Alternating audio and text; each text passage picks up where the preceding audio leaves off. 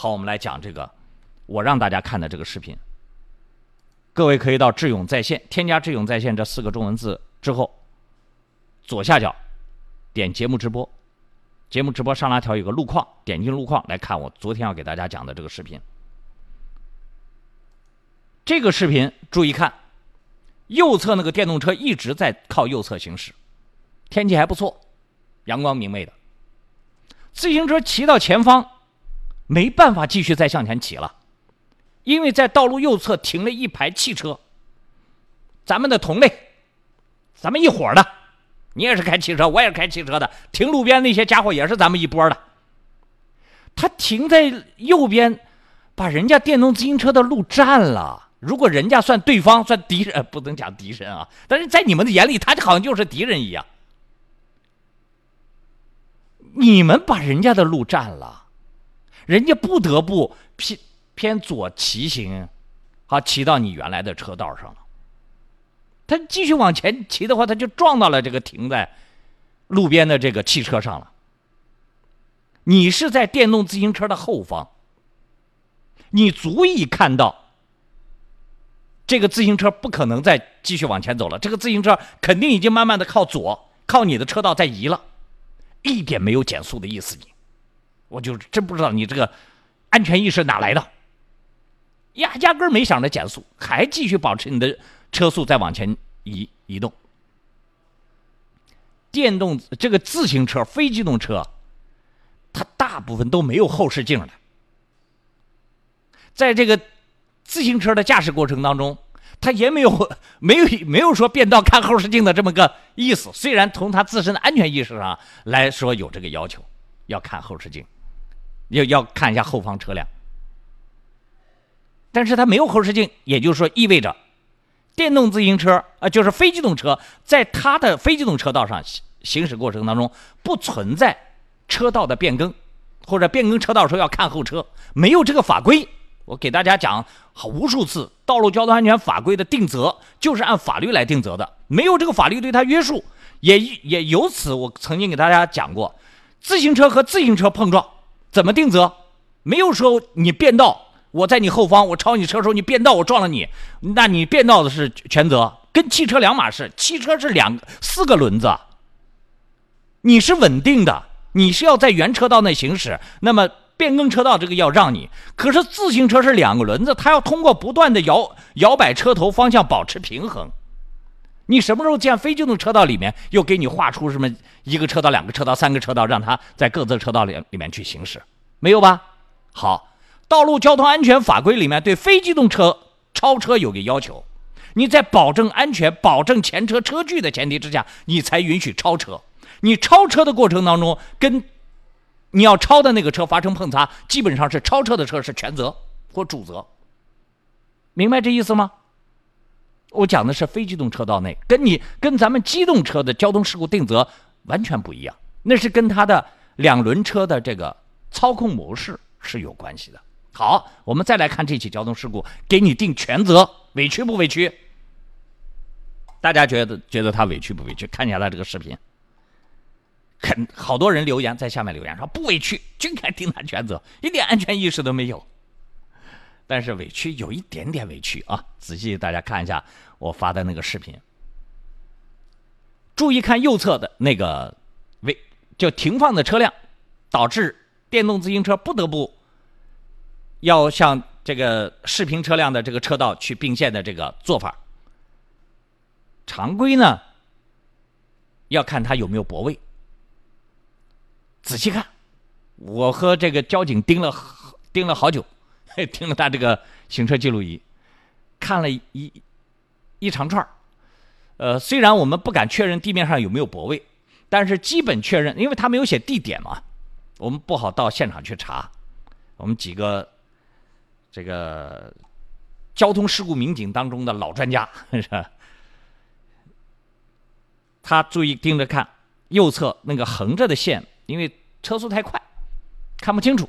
但是我发现了一点，我说地面上有黄线，原则上这个路段上这几台车可能都是违停，因为投诉人他暂时还没有拿到事故责任认定书，我估计呢可能交警就是先口头说了他他不对啊，他说他责任肯定大，可能想定他全责。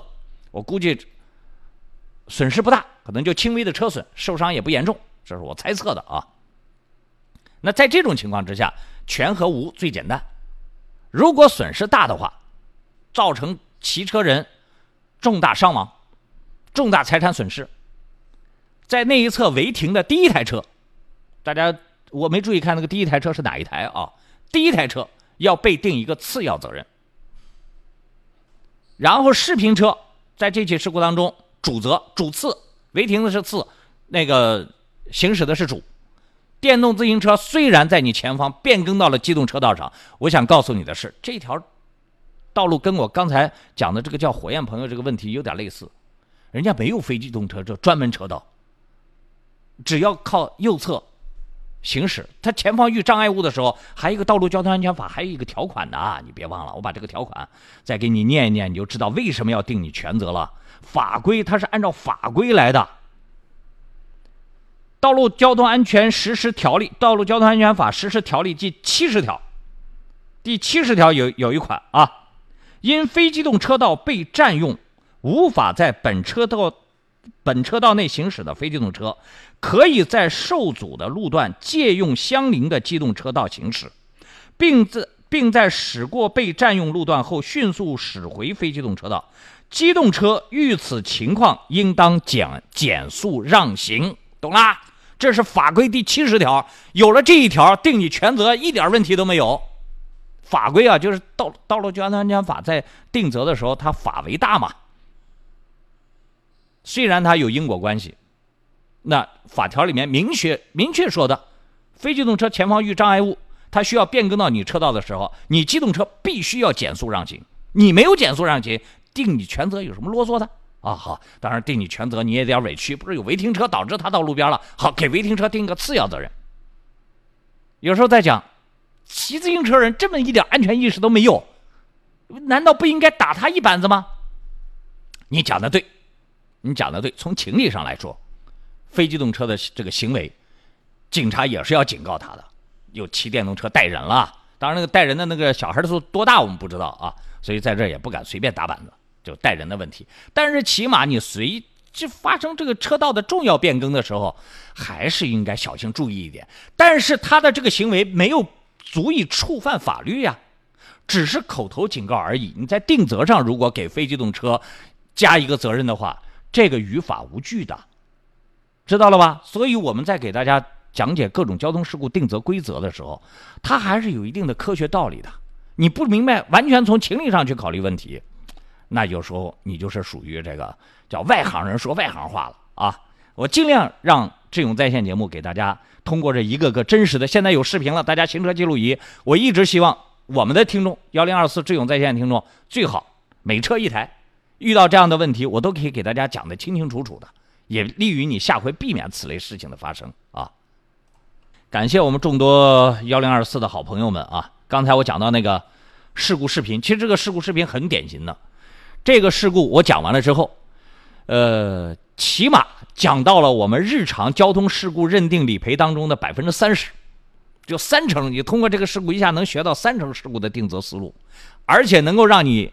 在南京开车安全性提高百分之五十，因为它是一个很典型的南京地段上的一个究竟谁该让谁，谁应该注意哪些的一个一个视频。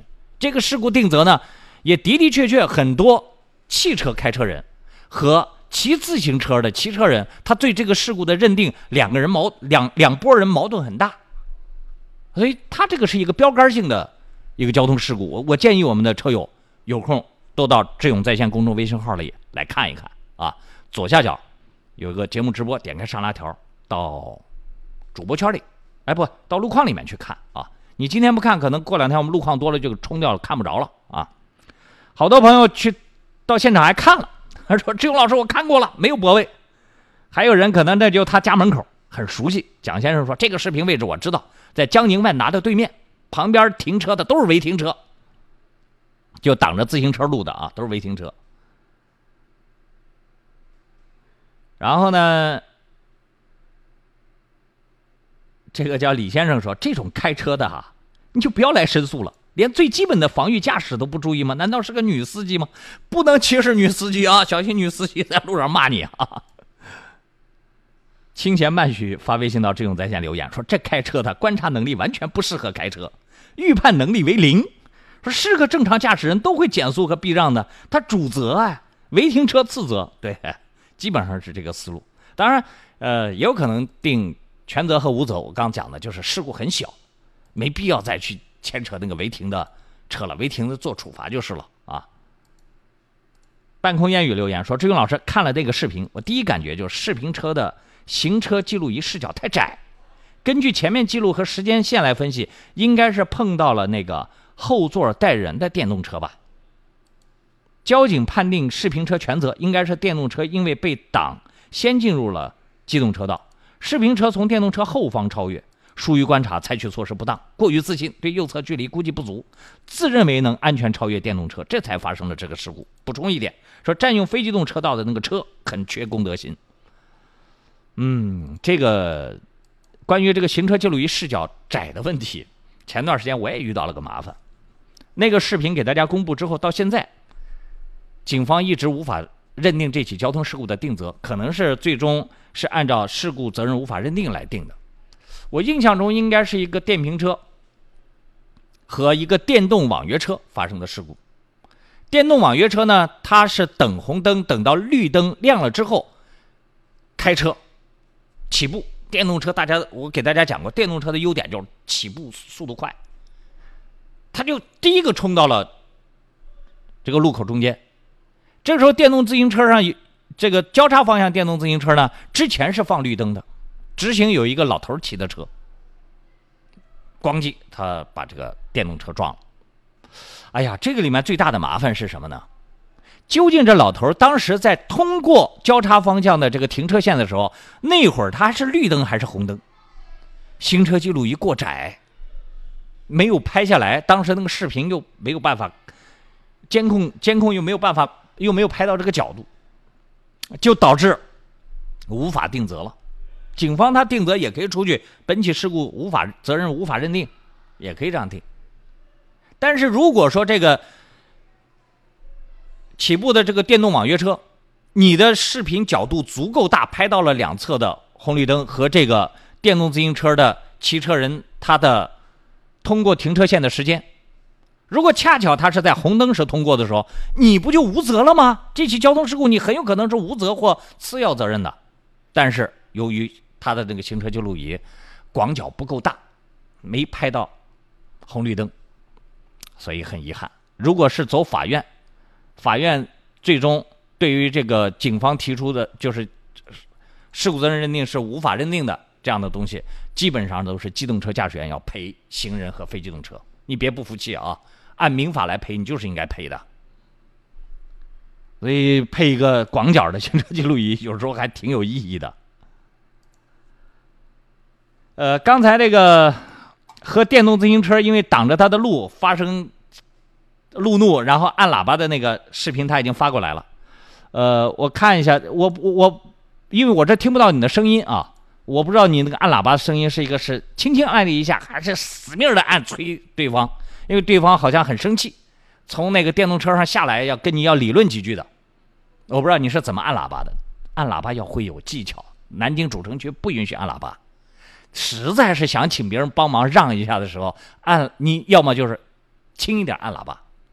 要么呢，装一个前期段时间志勇，这个希望这个这个谁来发明出来的一个小喇叭，喊一声，前面的帅哥能不能让一下，我要过，那他肯定高高兴兴的给你让路，或者说你摇下车窗喊一声，客气点人家就会给你让。我看那个视频的那个位置真的没有非机动车道，或者你把那个路名再给我补充一下，我们来确认一下这个电动自行车是不是有非机动车道。他不走，偏要走到机动车道。如果是这样的话，我想，你催他，他也理亏呀。但如果人家没有非机动车道，只有这个你们目前相遇的，他堵着你的这个车道，你按喇叭催他，你是有问题的啊。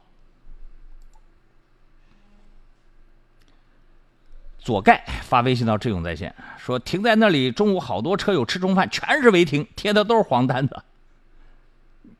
你讲的是哪里呀？就是刚才那个视频的那里面是吧？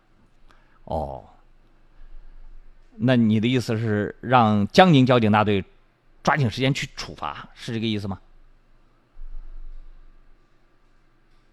马赛克朋友留言说：“志勇老师，我今天又学到了。躺在床上听你节目，原本我也以为电动车在机动车道变道不观察发生交通事故要负责任的。听了你讲解之后，以后就注意了。